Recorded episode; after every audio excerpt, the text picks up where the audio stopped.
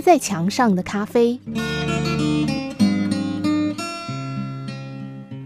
有一天，和朋友在洛杉矶一家著名的咖啡厅闲坐，喝着咖啡。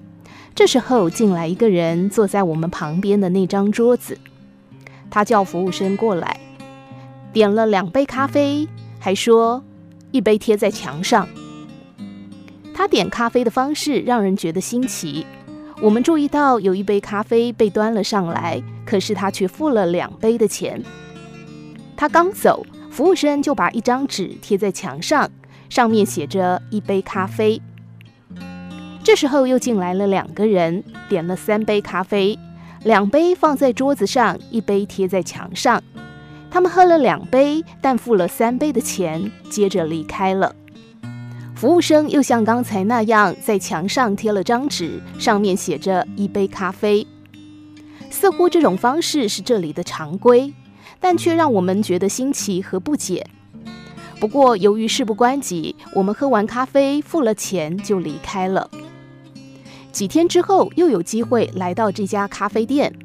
当我们正在享受咖啡的时候，进来一个人。这个人衣着和这家咖啡店的档次和氛围极不协调。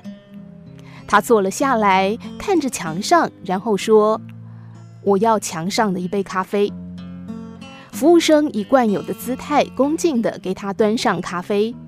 那个人喝完咖啡之后，没有结账就走了。我们惊奇地看着这一切，看到服务生从墙上撕下一张纸，丢进垃圾桶。这时候，我们才明白，当地居民对那些无力负担一杯咖啡的经济弱势者的尊敬，让我们感动。咖啡既不是社会的基本需要，也不是生活的必需品。